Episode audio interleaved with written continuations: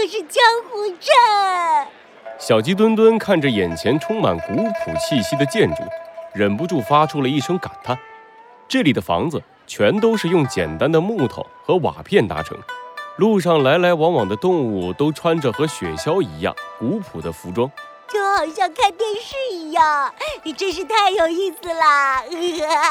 来来来，您二位这边请。雪橇领着猴子警长和小鸡墩墩来到了江湖镇的中央，一棵高大的树下早就有好几只伯劳等在这里。他们把猴子警长和小鸡墩墩带到了各自的座位上，然后。一刻不停地端上美味的水果和点心。嘿，两位少侠，来来来，快吃快吃！哎，您千万别客气，这可是专门为你们举办的欢迎会呀！雪橇热情地招呼着猴子警长和小鸡墩墩。小鸡墩墩把脑袋埋在面前一座小山一样的点心堆里，大口大口地吃着。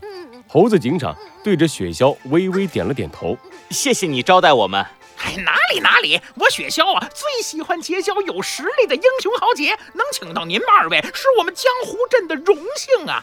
来来来，这位少侠，尝尝我们江湖镇酿的果酒。两只伯劳端来了一个巨大的酒缸，为猴子警长和雪橇盛上一碗果酒。雪橇把手里的碗端到嘴边，大口大口地喝了起来。猴子警长也举起面前的碗，微微抿了一口。果酒酸酸甜甜，确实别有一番风味。哎，对了，二位少侠，您们的报酬刚刚已经拿回来了，要看看吗？报酬？什么报酬？雪橇的话让猴子警长和小鸡墩墩都露出了疑惑的表情。雪橇轻轻地打了个响指，一只伯劳恭敬地举着一个华丽的袋子，端到了猴子警长和小鸡墩墩的面前。打开看看吧，少侠。小鸡墩墩好奇地把袋子拿到自己面前，慢慢地打开了它。可是，当他看见了袋子里的东西时，却吓得跳了起来。啊！这、这、这、这是什么呀？华丽的袋子里装着几根灰色的羽毛，这羽毛的根部还沾着一些鲜红的颜色，看起来像是刚刚拔下来的。嗨那只斑鸠啊，我知道，哎，它确实是个穷鬼，这家里边一毛钱都搜不出来。不过我也不能让您二位白忙活，对吧？还好啊，这斑鸠的羽毛还算值点钱，所以呀，我就让人拔了点它的羽毛，作为给您二位的报酬。怎么样，还算满意吗，少侠？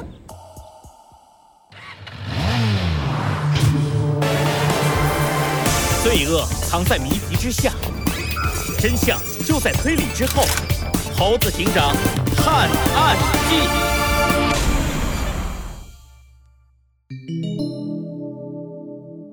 我自江湖来三。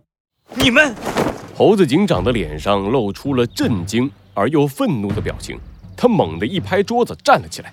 可是，还没等他继续说话，就听到不远处传来一阵呼喊。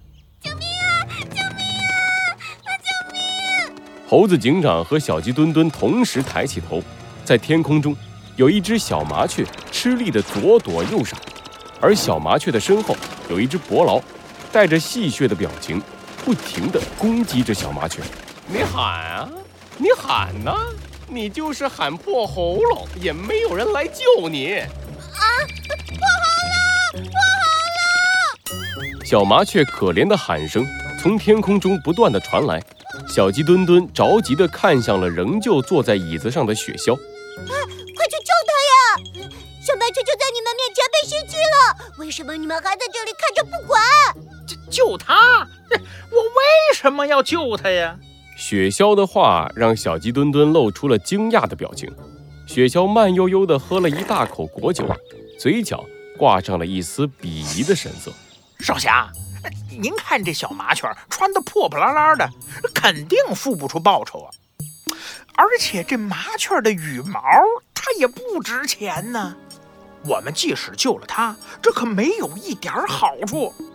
这没好处的事儿，我们为什么要去干呢？什么？雪橇的话让小鸡墩墩再次陷入了震惊当中。无奈之下，小鸡墩墩狠狠地咬了咬牙。开始拼命扇动起自己的小翅膀，试图飞上天空救下小麻雀。小鸡墩墩，你准备接住小麻雀。猴子警长的声音从小鸡墩墩身后传来。小鸡墩墩回过头，发现猴子警长不知什么时候来到了一棵大树的上方。猴子警长对着脚下的树枝重重地踩了下去，树枝弯曲成了一个半圆形，然后猛地把猴子警长弹了出去。你喊呀，你再喊呢！一道蓝色的身影像闪电一般从他的眼前划过。嗯，还没等罗劳弄明白发生了什么，就看见眼前的小麻雀不见了。我接，我接！嗨！小鸡墩墩高高的跳了起来。稳稳地把小麻雀接到了怀里，小鸡墩墩长长的舒了一口气。猴子警长也在此时重新落到了地上。哎呦，我可果然是没看错人啊！少侠，您可真是好身手啊！雪橇终于站了起来，他激动地走到了猴子警长的面前，热情地拉住了猴子警长的手。哎呦喂，从我第一次见到你呀，我就知道你肯定不一般呢。我就直说了吧，少侠，你愿不愿意加入我们？加入你们？没错，哎，加入我们不仅可以行侠仗义，还能赚大把大把的钞票，走上人生的巅峰。这样吧，少侠，只要你愿意加入我们，这这副统领的位置就是你的。哦，副统领。雪橇看到猴子警长露出了感兴趣的表情，更加的起劲儿了。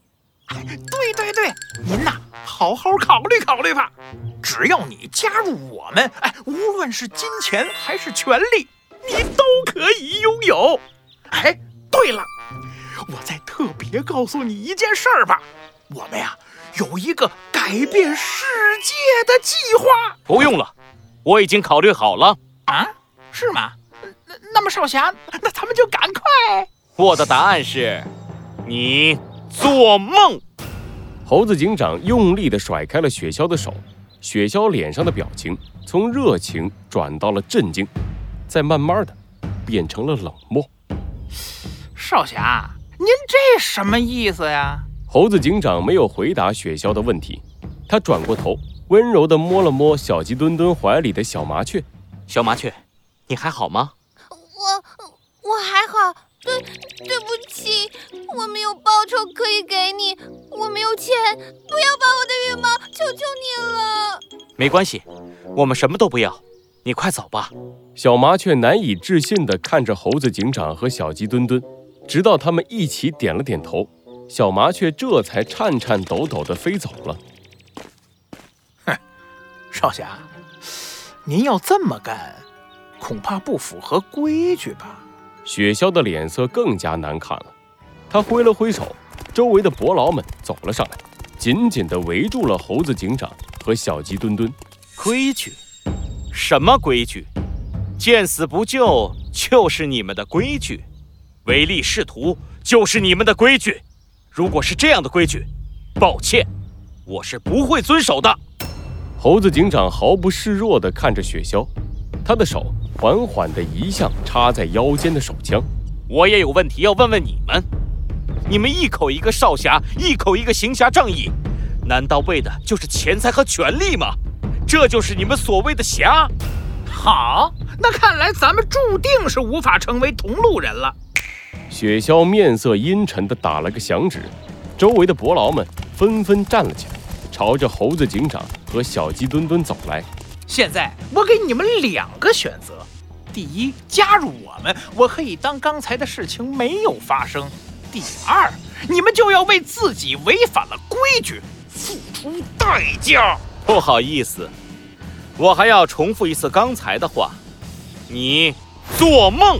猴子警长飞快地掏出了手枪，对准了盛放着果酒的酒缸。剧烈的爆炸声响起，酒缸的碎片伴随着浊酒飞散而出，遮住了雪橇的视线。等到他再抬起头时，眼前已经失去了猴子警长和小鸡墩墩的踪影。哼，想跑？